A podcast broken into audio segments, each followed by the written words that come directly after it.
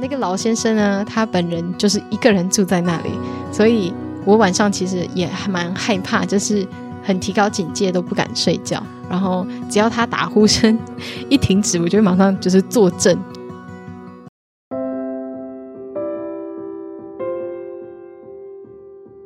你正在收听的是《极限白日梦》周年庆特辑。如果大家有追踪我们的 IG 的话，Be Outer。应该会发现，在这个周一，我宣传我们上了“跟我闲聊”耕耘的耕阿根的这个节目。那阿根在几个礼拜之前有采访我，那刚好本来在上个礼拜日我们要上架周年庆特辑，但现在都已经礼拜几了，我帮你们骂骂这个偷懒的 Irene，其实是嗯、呃、尝试录了非常多次，但是一直。录不到自己满意的一集，我也不知道为什么，就很卡关。而且我真的是每天都会录一次哦，但是一直就是每次要剪辑的时候，又发现好像不太喜欢，就一直没有办法上架，所以不好意思久等了。那我也希望大家在等待之时呢，不知道有没有去收听，就是阿根的最新一集，因为那一集呢，其实就很像我的周年庆特辑。阿根的访纲里面有询问非常多关于我过去五六年来，就是为什么要旅行，怎么会开始爱上极限户外运动，或者是怎么会有钱有闲可以到处跑啊？很多如果没有阿根的询问的话，我也不知道自己会不会可以讲得这么深。那这一集真的还蛮棒的，所以。如果大家很想要，就是比较了解 Irene 的话，很欢迎大家收听这一集。我会把那一集采访放到我们这一集的连接底下。那既然那一集呢，已经讲了很多关于我个人的事情，在我们今天周年庆的这集呢，就尽量把重点放在过去一整年开始制作这个 Podcast，然后发生的一些有趣的幕后花絮。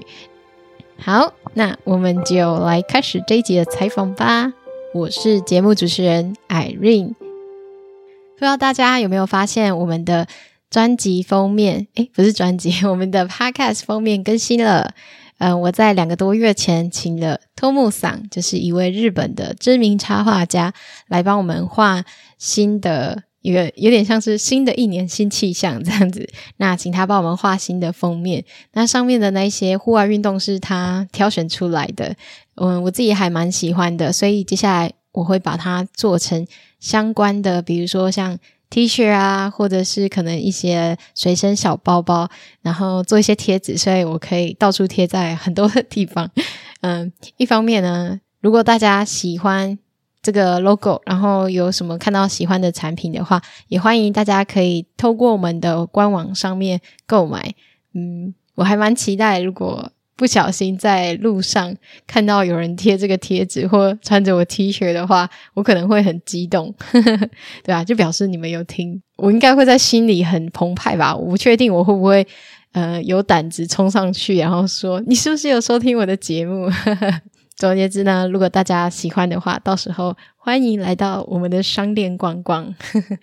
对啊，如果想要支持我们的话，可以用这种方式哦。那。所以我刚刚有讲到说，Tomu 桑他很喜欢，就是他很喜欢登山这些的，所以我就请他帮我们做设计。那除此之外呢，我还问了他五个相关的问题，里面他有一些他推荐，如果大家去日本登山的话，他最喜欢的有哪一些山？那我会把它做成贴文分享在我们的 IG 上，大家就可以去看看，就是日本在地超级爱登山的。Local 就是在地人，他们会想要推荐去爬什么山？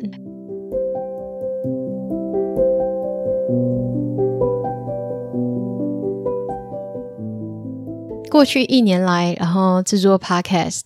然后偶尔会遇到，就是可能是我认识的朋友，就连我认识的朋友说他们有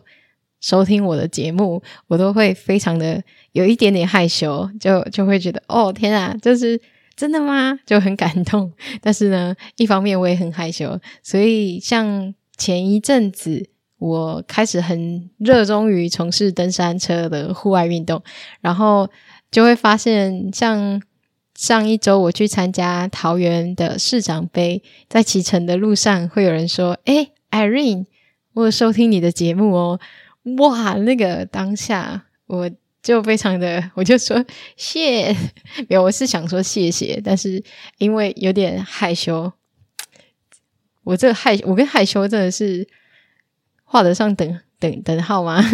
反正就是当下觉得好害羞，但是又好开心哦，所以谢谢大家，就是有收听我的节目，然后因为没有办法当面去看到大家收听节目的当下。的反应，所以我其实也不知道，就是到底会有谁来收听我的节目这样子。听到真的有就是在从事户外运动的人收听，就会非常非常感动。好，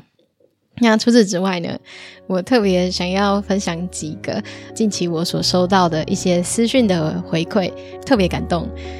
像就在前两天，然后就收到了一封讯息，他说：“Hello Irene，谢谢你的 Podcast。”让我看到生活的可能性，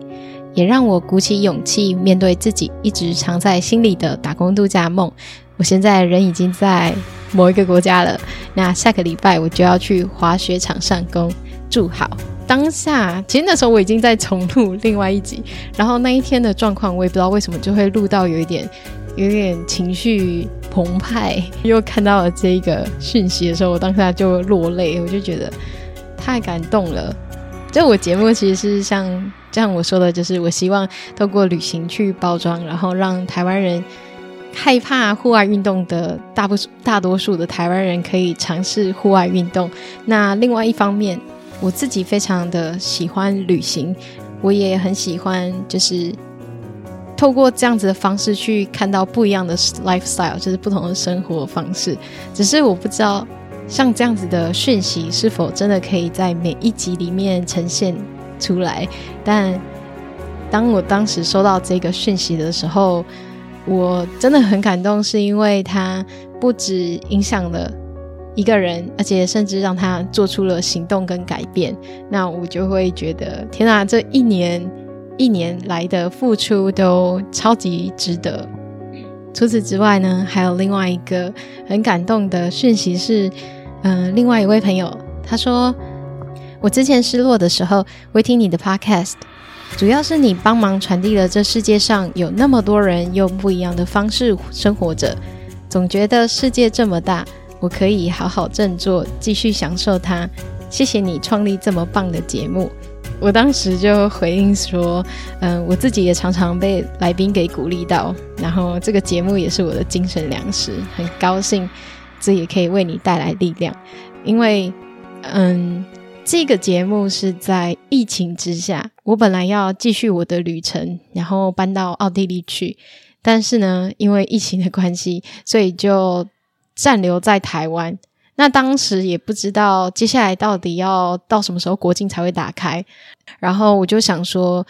那就借此机会好好的认识台湾好了。所以开始透过户外运动去认识台湾，让我会觉得台湾好像又是一个新的国家，因为我过去对它并没有非常的熟悉，但因为没有认识很多从事户外运动的朋友，我就想说，要是可以借由 Podcast 这个平台去。认识很多户外运动的人，那就好了。我一开始也没有想说没有人听的话怎么办，因为对我来说，它有点像是满足我自己想要听听别人的故事，然后跟着他们一起，不管是到世界各地旅行，还是去认识台湾的户外玩家。但因为这个想法而带给了这些朋友们有这些收获，对我来说是。非常很像额外的 bonus，就是我一开始真的是没有料想到的。然后我也很感谢，就是愿意嗯表达，就是会私讯我，然后跟我说这些事情的大家。因为有时候我自己可能会听一些收听一些节目或什么的，我可能很喜欢这个节目，但我不一定会就是留讯息给对方。那当我自己成为了这个就是创作者的时候，我才发现原来这一些。心里话跟鼓励还有感动，对于这些创作者来说，其实非常的意义不凡。然后我就非常的珍惜这些讯息啊，然后还有还有就是有在 Apple Podcast 上面留言的朋友们，也都非常谢谢大家的肯定。当然，也有一些朋友他们会嗯提醒我说，哦，可能哪一边嗯、可以就是更好的，或者是可以加强。那像这样子的，嗯、回馈，我就一直放在心上，直到大概十几集吧，我已经开始知道要怎么样去调整那些音量的时候，我又回过头去把前面十几集的音量都重新调整，然后再重新上架。虽然可能听过的人已经发现，然后没听过的人，他们听的时候应该就是音量就是正确的了。这样，可能有一些人会觉得过去已经做过的节目就不需要再去让它变得更好。可是我自己本身是认为说，这些一开始在节目还才刚开始的时候，不太有太多人听，或是没有很多人知道的时候，他们就愿意来上我的节目，所以我也应该要好好的对待这些采访，然后让他们的品质变好，让大家都愿意收听。对，这是我自己的想法。对，然后还有就是像 Demi，就是我们的 其也是来宾，他也是我们节目上其中一集的来宾，就是三宝妈极限妈妈的那一集。那 Demi 他的小朋友其实也会听我的节目，我记得就是在采访加山的那一集，嗯，溪谷探险，他跟我反映说他们的小朋友非常的喜欢。那那个时候我也蛮讶异的，因为我以为这个节目他可能有一点难。那他的小孩子才三岁，嗯、六岁、七岁，呵呵，反正我觉得年纪还蛮小的，但是他们居然会听懂，而且因此而产生兴趣。那我那时候就有跟嘉山，就是我们的来宾讲，这有这样子的回馈，然后他也觉得非常的开心跟感动。所以，嗯，不管大家这些回馈是给我，或者是嗯、放在我们的留言上，我也会跟我们的来宾分享这样子。因为我觉得这是我们一起的共同创作，嗯。那在剪辑的方面呢，呃，一开始其实我在创这个节目之前啊，我很少听 podcast，应该说我根本没有听任何的 podcast。所以我在准备的时候呢，我就是去念了一本 podcast 的书，然后在网络上查询怎么用。企划的方式去制作一个 podcast，就是有一个流程，所以我有一个流程表。但对方是一个团队去制作嘛，但我的 podcast 从头到尾就是从确定要采访哪一位来宾，我会去做资料的查询，再拟定访纲，然后寄给这位来宾。之后我们就会可能见面聊，或者是线上聊。然后在采访完之后就剪辑，然后再上架，再行销。它基本上是。这样子的一个流程。那在剪辑的部分呢，嗯，我觉得我花最多的时间就是在做研究，研究这位来宾跟剪辑的部分。那研究来宾的时候呢，不管是不是我认识的，我都会去尽力的找，就是网络上可以找到的资料，包含他们自媒体的话，像 Will and Hannah 那一集，我是。去找他们过去三年的所有贴文都会看一遍，这样。那也有很多像 Birdy 也是啊，就是很多的来宾，如果他们在他们的嗯脸书上面有一些 po 文的话，我都会尽量的去把它读完。然后，因为我不想要错过一些精彩的嗯旅行或者他们的经验。有时候，如果我知道他们的朋友是谁的话，我会去旁敲侧击，就问他说：“诶，我要采访你朋友，诶，那你有没有特别想听的？因为搞不好他们知道他们有一段很精彩的冒险，那我如果忽略掉的话，我就会觉得很可惜。因为好像也曾经发生过，像我采访完之后，又看到就是后来的报道，才发现啊，好可惜哦，没有没有讲到这一段这样子。这是在准备访纲的过程。那我在跟。嗯，来宾聊天的时候呢，其实，呃，我不是那种啊，我跟你说我要采访一个小时，然后一个小时到了，然后讲完访纲就结束。通常呢，我是会先表定一个半小时，然后跟来宾采访的过程，我们就会，嗯、先从访纲开始聊。但有时候来宾他们可能会延伸分享出很多东西。我其实不太会说一定要照着访纲的人，因为就是因为我对他们可能没有这么的了解，所以他有时候会讲访纲以外的东西的时候又更精彩，我们就有可能会一直聊聊聊，然后延伸聊下去。然后有时候我们可能会聊很久很久，很多个小时，或甚至采访到一次两次这样。因为对我来说，这一个采访我是为了想要认识这一位户外朋友，所以我不会觉得他是一个哦，我今天一个小时采访结束了，我要下班。只要对方不觉得我就是我占用太多时间，因为可能对方也很忙嘛。那如果对方没有没有很很急着要离开，或者是没有很急着要做其他的事情的话，基本上我都会蛮，就是我们就是 可能会一直聊下去。对，尤其是跟海外的朋友都很有机会，就是聊超过时间这样。那到最后他们都会说：“天哪，我们采访了这么久，那你要怎么剪辑呀？”对，其实有时候剪辑真的是就是我要先重听所有的采访，然后。必须要努力把它浓缩成一个小时，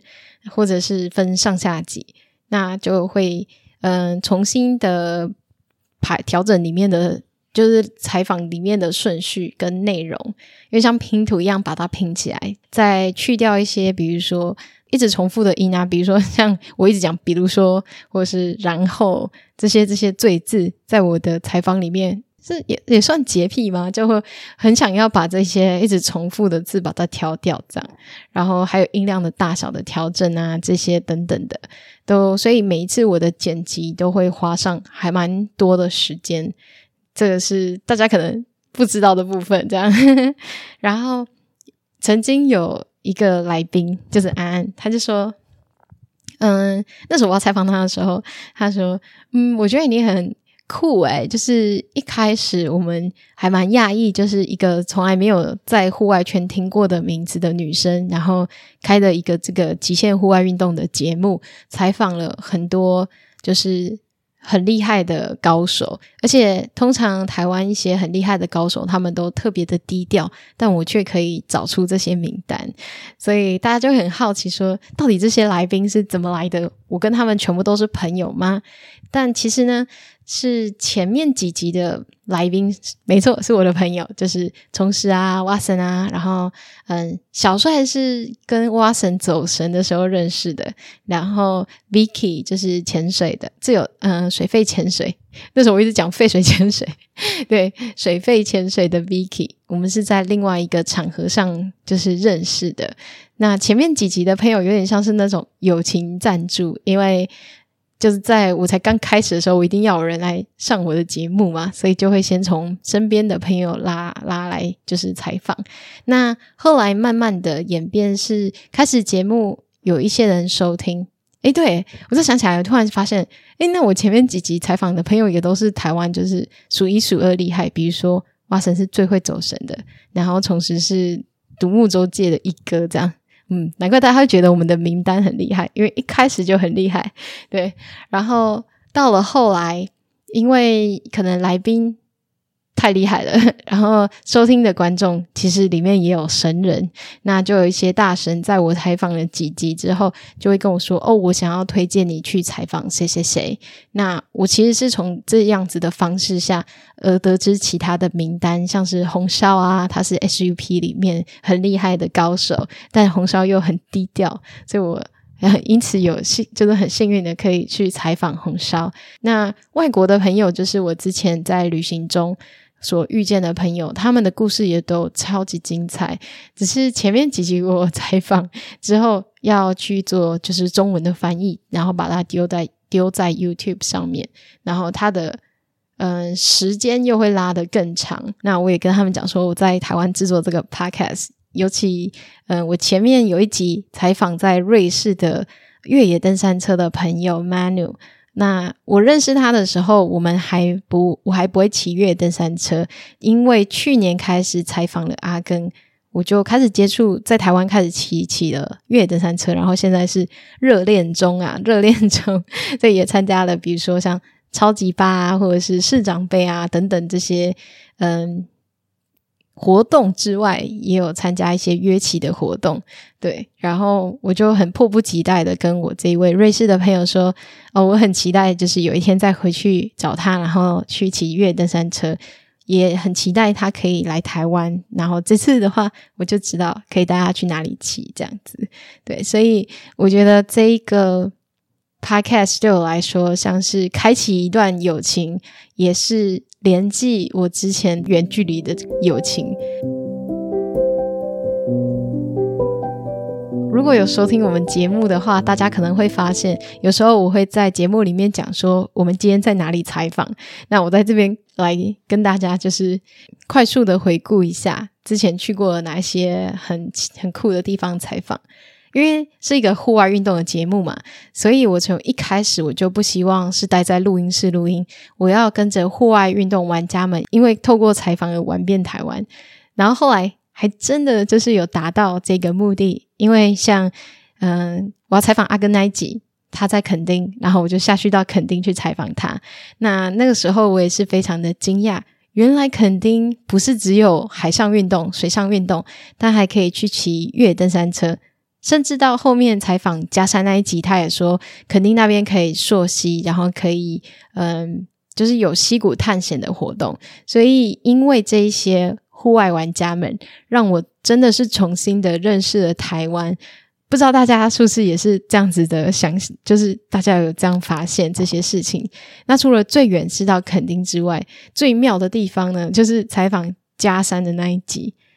那一集呢，我们在他的朋友行者。理发厅里面的洗头间里面做采访，这样很酷吧？就是因为突然我们在采访的那间咖啡厅就关门了，我们采访太久了啦，那我们就到到了另外一个地方去，然后没想到是洗头间，就非常的有趣。那除此之外呢，采访嗯 Ray 的那一集的时候，也是我第一次体验去到帆船上。那 Ray 呢，他就是跟我们分享什么是 boat life。所以我觉得在帆船上采访 Boyle 就非常的身临其境，然后在采访哦，我去了，我那时候就因为我是市民哥的小粉丝嘛，那时候因为他们要开始群众募资全台的 mini ramp，就是一个。练习滑板的滑板场，那我就是那个时候开始注意到市民哥，后来才发现其实他们不是滑板出身，他们是滑雪。然后我又很喜欢滑雪，那那时候他就让我去到他们所建造全台第一座最大的室内滑板场 Starting Point Skate Park，就去那边采访。那时候也是觉得很震撼，就是其实那个东西在桃园，就我家也在桃园，没想到这么近的地方有一个这么。放这么大自己盖的私人滑板场，那他们也希望这边变成一个基地，去推广滑板的运动，或之后可以在那边办赛事。嗯，除此之外，还有另外一个很热血，就是市民哥的好朋友亚帕克 （Yar Park）。那时候到了现场去看全台最大的一座室外干式旱雪滑雪旱雪滑雪场。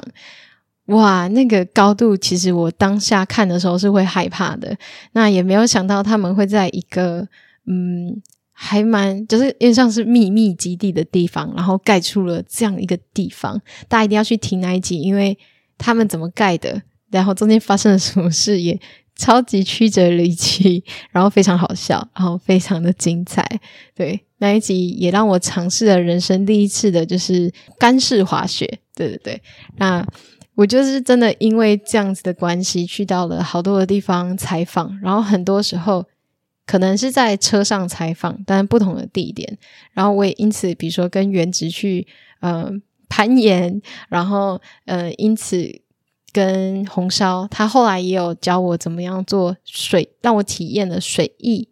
呃，水艺如果大家不知道是什么的话，可以在我们的 IG 上面看看，就或者是你可以查 Fantastic Foil。我会把链接放在我们的节目介绍里面。那这些都是目前在台湾还蛮小众的户外运动，但是呢，他们就是很努力的在推广。对，然后我也有幸，就是很幸运的可以借由采访这些来宾，而去体验这些户外运动，用不一样的方式去探索了台湾。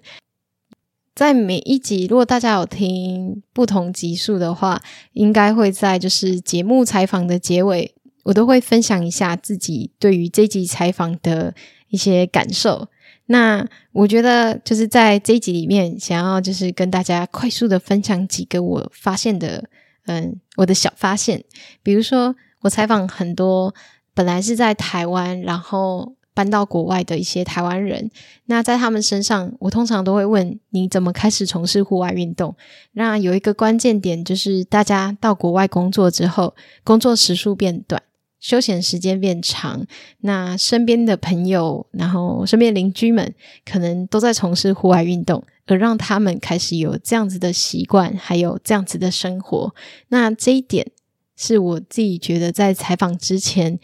没有预想到的，因为我以为台湾只是缺少一个冒险文化。那这冒险文化可能大家恐水啊或什么的，从来没有想到会是因为一个社会结构、工作的习惯或形态而导致台湾人可能没有这么频繁从事户外运动。所以我觉得这个发现是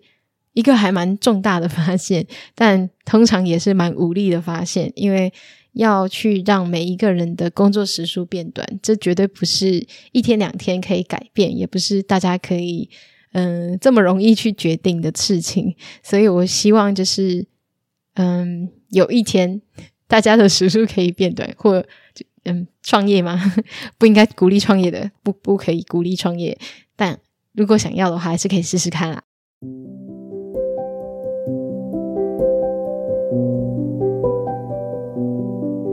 另外一个发现，就是我很喜欢的发现是，像采访红烧那一集，它改变了我对于一个运动的刻板印象。一开始我觉得立桨可能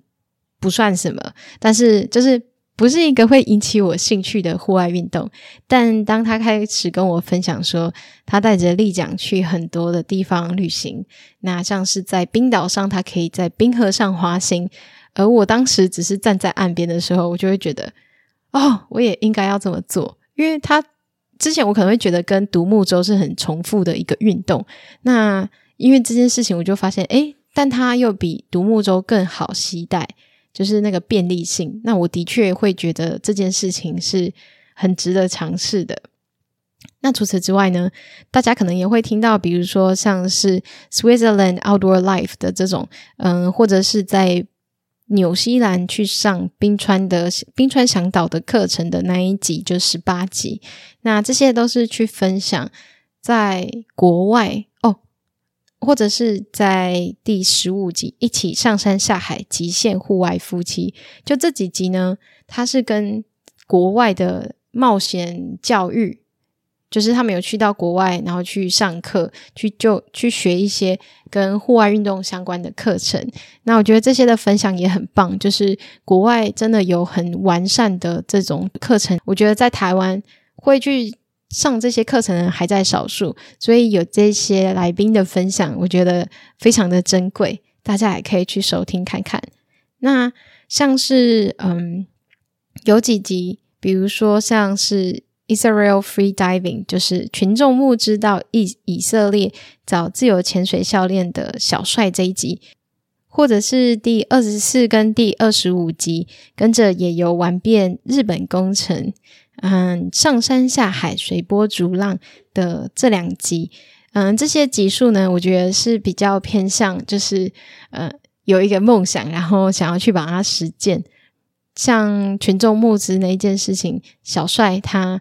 想要去以色列找那一位传奇的自由潜水教练，但因为资就是钱很多，所以他透过群众募资的方式，然后把他自己带到了那个国家去。那日本工程的吴石元，他的故事是分享，当一个人只身到国外，那从一开始的职场霸凌，到了后来他很想要就是。就是很想要冲浪，然后也想要拥有另外一种生活，所以他就想到，嗯，可能透过红烧或一些朋友，然后让他在当地能够创业，然后去做自己想做的事情。除此之外呢，因为在日本，不管是在那个时候，我也发现，好像不管在哪一个国家，都还是会遇到像是水域开放的问题。那在这一集里面。吴世源他就分享了一个很棒很棒的他执行的方式，就是他会去以观光的说法去说服当地的嗯当地的政府，可不可以去跟渔业渔民他们去沟通，让他们得以就是在这中间找到平衡。他们也可以推广他们的观光，这样，然后也可以让他在当地就是职业，这些都可以拿来台湾的户外冒险观光来做一种借鉴。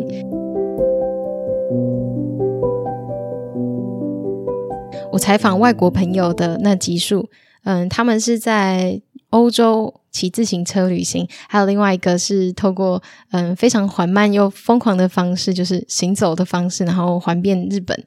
那个朋友 Gregor，那这两个外国朋友，他们给我一个很大的启发是，他们这种缓慢的旅行不是因为要什么节能减碳啊，或者是因为很多人从事这件就是不不用飞机飞的原因，是因为他们想要降低碳足迹，但他们的方式呢，是因为他们说，你当你放慢脚步的去旅行的话，你会发现。像在穿越国境跟国境之间那一种渐进式的文化、穿着、饮食的改变，有时候会重叠，然后慢慢的改变的这个过程，他们很喜欢去观察这些的变化，这些生活的方式，嗯，是我之前可能在旅行的时候不会去想到的事情，因为我可能会搭火车，但火车的话，可能只是。外面的风景渐渐的改变，但我从来没有想过哦，原来如果我下次想要尝试，不管是用走路，或者是用搭，嗯、或者是骑脚踏车方式，也许我会看到我以前没有看过的世界，这样子，对啊，所以，嗯、不知道大家就是会不会就是听完之后也有这些的发现或感受？那我就在这边跟大家分享我所学到的事情。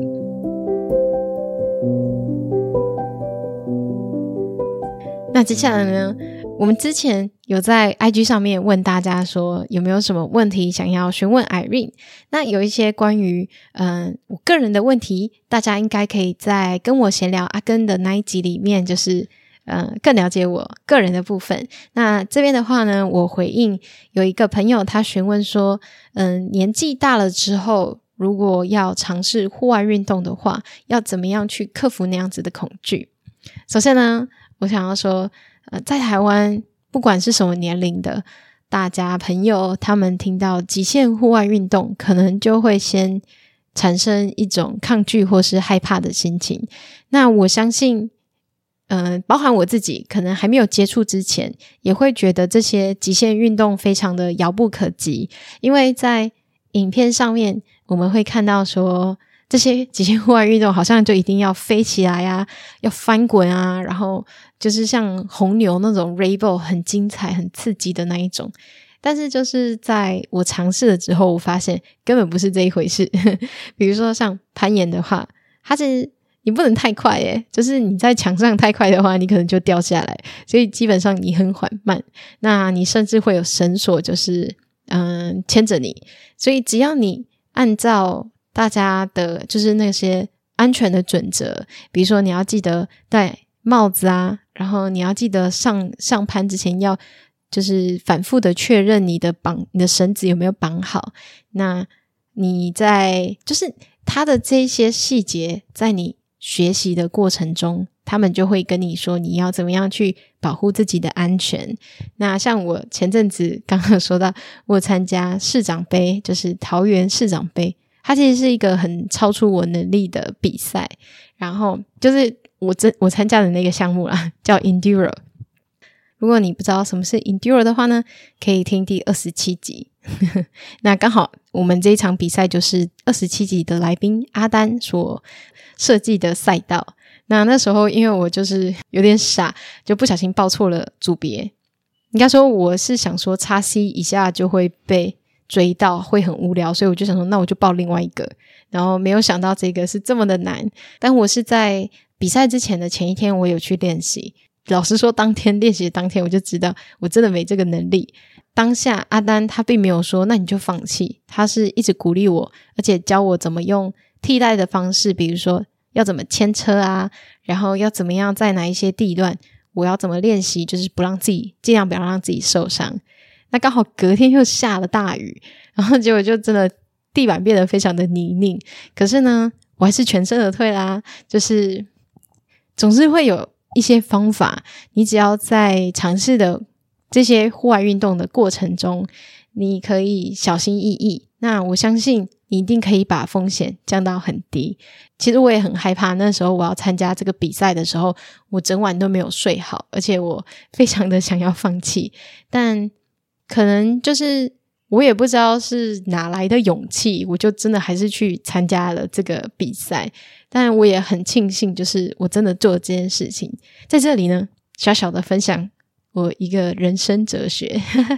就是根据我过去这十年来的经验，从我二十一岁开始就是借钱创业，然后到了国外创业，回到了台湾，中间有去很多地方旅行的过程中，很多次都会遇到像这种，会觉得我应该要尝试吗？嗯、我自己的个人哲学就是，你永远不会后悔你做过什么，你只会后悔你没做过什么。常常很多次，应该说每一次，我在害怕的当下，然后我还是让我自己去勇敢尝试了之后，其实我结束的时候，我都会感谢我自己有做这件事情。到目前都还没有后悔过，但是反而是那些我可能挣扎很久没有去尝试的话，我总觉得在我心中好像就会。留下一些遗憾，然后我会一直去回想说，要是我当初有尝试的话，那会不会就怎么样怎么样怎么样？就是那个问号会一直缠绕着我。后来我就久而久之，我可能就开始会练习着自己，不要让自己再有这样子的遗憾，所以我就会尽力的去尝试每一件事情。我会觉得这些都是一个机会，可能这次错过了就没有，所以我就要去尝试。那往往结果都是好的，就是我就有更多的故事可以分享。往往你没办法预测结局的故事，都会特别的精彩，可以这么说吗？对。那诶，我这样子到底有没有有没有鼓励到你去尝试不一样的事情啊？对啊，就是希望有。就是有些人想要询问关于我的旅行，那我想要分享一个。之前我自己个人在瑞典旅行的发现，瑞典呢，它就是在北欧的国家。那我跟北欧的国家呢，其实就像很多人所知道，北欧人他们都非常的幸福。我自己在北欧生活的时候也是这样子的发现，就是大部分的人呢都非常的就是健康，他们很常就是往户外走，甚至我到他们的一些公园里面，是那种超大公园，不是。都市里面的公园，是很大，会有一大片森林的公园。走在那个公园上面，会看到一些像是立牌的东西。那这个立牌上面呢，就写着：“请不要只是走在人家铺好的道路上，你必须要进到森林里面去探索。”哇，我觉得这个这个。告示牌对我来说很冲击耶，你知道这就是所谓的文化冲击。因为在台湾是完全相反，他会跟你讲说，千万不能往危险地方走去，你一定要好好的待在我们铺好的路上。那我那时候就真的走进去森林里，我就发现哇，超多的那种嗯各种香菇，也有很多人在摘采香菇，但是呢，那边也有毒的或者是没毒的，这样我就想说，好，我也要来。就是入境随俗摘一下好了，所以我就把我的那个帽子拿下来，然后就查了一下能吃的香菇，看一下眼前的这些香菇，我就把它们都放到我的帽子里。在我摘了差不多的时候呢，我就想说，嗯。我是不是应该也要查一下，就是毒的香菇长怎样？然后我就看了一下，就发现，呃，谢，怎么长得这么像？就是我的帽子里面的长得也好像毒的香菇哦。所以后来我就没有带回去了。我就想说，还是不要冒险好了。我在摘采的过程中啊，我还很印象深刻，就是在森林里很多人越野跑，然后他们跑过去的时候，你知道他手上拿什么吗？香菇，就是超大的香菇。然后我就想说，哇塞，就是出来。跑步还可以，就是满载而归，好像还蛮不错的，对吧？就真的超好笑。我还在就是瑞典的比较南方的地方，因为瑞典的山都在很北边嘛，那它南边其实都还蛮平坦。那平坦的地方呢，我还是很想要从事一些户外运动。那它就有一些像是平，不能说爬山，因为不是山，但是就是那种多天的纵走的路线。我就记得包包里面就是有睡袋。我就想说，好，我就出发去，然后我就想我要去找这个路线，因为我到达的时候我有点迷路，我就找不到那个入口。结果有一个女生在那边遛狗，她就说：“哦，你要去哪里？”当我跟她说我要去住的地方的时候，其实她觉得有一点太晚了，所以这个好心的女生呢，她就载我到很靠近那个可以住的那个避难所。我说避难所是因为它真的非常的简陋，它就是你想象一个方盒子，但是少了一边的门，大概就长这样子，然后就在一个森林里面，然后附近就什么都没有，就是就在森林里，所以但那边其实车子到不了，它只能到就是附近的地方，然后再。走进去，那时候就想说天已经要暗了，才发现哦，我手机要没电了，带了所有的东西，我厨具居然没有带打火机。然后那时候其实还蛮冷的，所以我就想说那怎么办？怎么办？我就想到哦，刚刚来的路上好像有两户人家，就是在嗯、森林的外面外围一点，所以我就花了一些时间走出去，然后去敲了那个门。打开门的是一位老先生，他就。用瑞典文问候了我一些话，开头就是英文，因为我不会瑞典文嘛。那老先生马上就 “sorry sorry”，然后就把门关起来。然后那时候心里就凉了一阵，就想说：“天啊，我我我我怎么办？”然后我就走到就是旁边另外一一个一户人家，然后门打开之后，又是另外一位老先生。这一次呢，我就说：“不好意思，我不太会讲瑞典文。”我的手机没电了，我也没有打火机之类可以生火，然后天色要变暗，我要住在那个森林里面，有点害怕，可不可以借住你家一晚？然后当下这个老先生呢，他就说：“但我明天早上四点就要起床了，你可以早一点起来吗？”然后就说：“哦，好，没有问题。”所以后来我就当晚真的是睡在他们家的客厅里。那那个老先生呢，他本人就是一个人住在那里，所以。我晚上其实也还蛮害怕，就是很提高警戒，都不敢睡觉。然后只要他打呼声 一停止，我就马上就是坐正，就坐在那个椅子上面。后来很快就天亮了。比起来，就是比起在呃外面没有手机、没有灯、没有火的寒冷的嗯、遮蔽，就是那个 shelter 那边住一晚，我觉得这个勇敢还是棒的。就是幸好有住在他们家这样子。就是今天先分享这一段旅程好了。那我刚刚有想到，就是如果大家想要，嗯、因为现在是七月嘛，然后我之前有一集是分享，就是在日本打工度假，就是雪场工作的，嗯、集数。那我会现在想要分享一件事，一个消息，就是通常雪场他们真人的时候，就是现在这个时候开始，就是七月份。所以如果你在今年有预计想要去日本打工度假的话，那千万就是可以从现在开始找工作了。虽然我当时呢也是在年底到了现场才去挨家挨户的找，但也很幸运的刚好有这个名额。那我现在知道，就是其实你可以查脸书的一个社团叫做 Niseko Winter Staff，就是 Niseko 二世谷 Winter 冬天 Staff，就是。员工，对，你去查这一个脸书的社团，他通常就是会在里面找，就是最新一年的员工。那我当时呢，所应征的是一个装备店，他就很棒，他会提供给你所有的雪具啊，你可以借各式各样的雪具，然后他会提供，嗯，叫什么 lift ticket，就是你可以有雪票。而且是就是全年的，然后因为在 Niseko 二世谷那边还有三个雪大雪场嘛，然后你可以有，他会给你一个就是 Hirafu 跟 Hanazono 的雪票，那你也可以有全全山的雪票，那就是很多一个店共用一张这样子，对，但是真的很棒，因为我因为那个工作的关系，我从一个完全没有滑雪过的人，就是在那一季之后，我可以就是完全就是到。就是滑一些进到林道啊，然后甚至登顶之后从山上滑下来，我觉得可以练功诶，就很棒。而且，但是就是住宿，而且他有付薪水，他不是那种打工换宿，他有付薪水。但住宿的方面，可能就是在二十国那边比较贵，有折扣，但不是免费。对，就是这方面的资讯呢。如果大家想要问更详细的资讯，可以私讯问我，我也很乐意的跟大家分享。嗯，那。所以，如果你今年有打算要去日本打工度假的话，赶快准备起来，就是可以开始开始找工作了。然后，在最后在节目的结尾之前，要跟大家分享的是台湾 Adventure Travel Guidebook，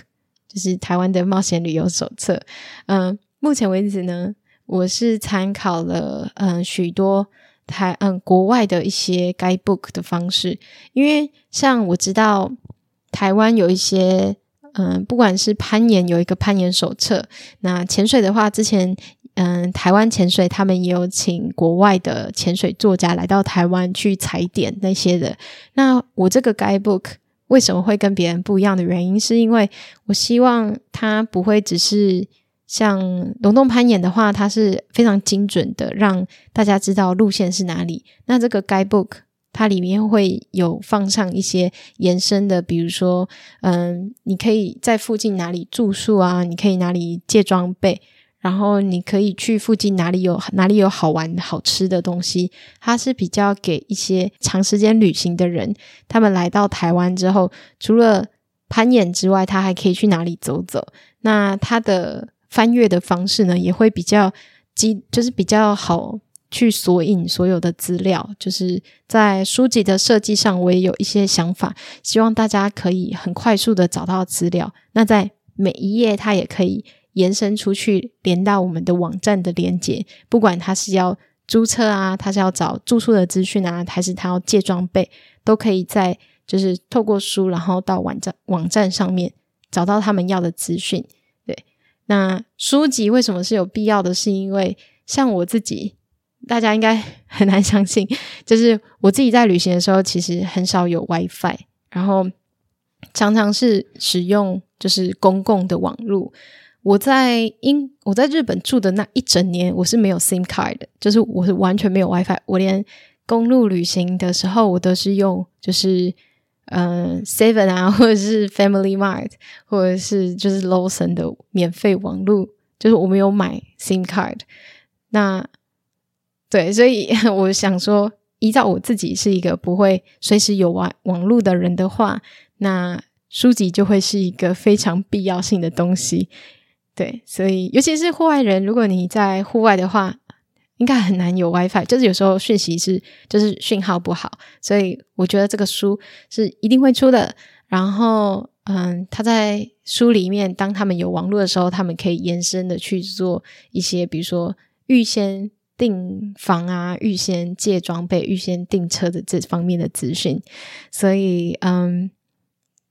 我相信它是一个蛮功能性的。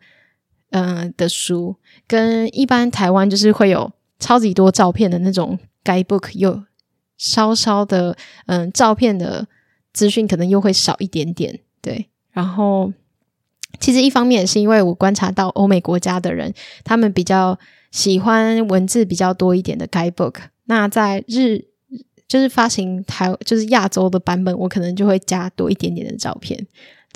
我目前是这样子的计划跟想法，然后我也有邀请了一些户外的高手朋友们，然后开始跟他们就是嗯讨论一些合作上面的事情，因为他们有很多，他们已经有很多资讯，很多人其实甚至已经有出书的打算。对，那我们就是会用合作的方式把这件这本书产出。如果呃，收听到这里的人，那你有这方面，比如说一些资源啊，你想要推荐的地方，或者是你想要推荐，比如说你去哪里玩这个户外运动，你都一定会住哪里，你想要推荐他们的这些嗯、相关的资料，也欢迎就是用私讯的方式，可以私讯我们的 Be Outer Book 这个 IG 的账号。那我就是开了一个 IG 账号，是专门给。就是做这个旅行 guidebook 的部分，那接下来也会慢慢的去踩点。那我这方面就是即时的动态都会放在 Be Outer Book 里面，对这个 IG，所以大家也可以开始追踪喽。我不知道大家会不会好奇一件事情，就是我为我尽量不想露脸的原因是，我觉得我想要让大家注意，就是我在做的事情，而不是注意我这个人，所以我都会。常常的希望把自己放在后面。那虽然台湾大环境看起来好像可能露脸，大家会觉得比较亲切吗？但不露脸的时候，我觉得有时候也有一种神秘感。总而言之，嗯、接下来我会慢慢的希望自己，嗯、我也会尝试慢慢的克服我自己心中的这种别扭吧。那，但我还是很开心，就是每一次在活动中认识大家，或者是大家突然发现，哦，原来你就是 Irene 的那个时候的反应，也让我。觉得有点小小的开心，是一种恶作剧的心态吗？总而言之，这就是我们的周年庆特辑。那刚刚就是跟大家分享关于这个冒险旅游手册目前的想法跟进度，然后也很期待大家跟我分享你们很喜欢去台湾旅行的地方，在那边从事什么样子的户外运动。谢谢大家今天的收听，也让你久等了，也谢谢所有。无偿来到极限白日梦的来宾们，他们来分享他们的极限白日梦，也很期待，就是嗯，像是那些做出改变的朋友，有一天我也可以采访你们的极限白日梦。我是节目主持人 Irene，我们下次见，拜拜。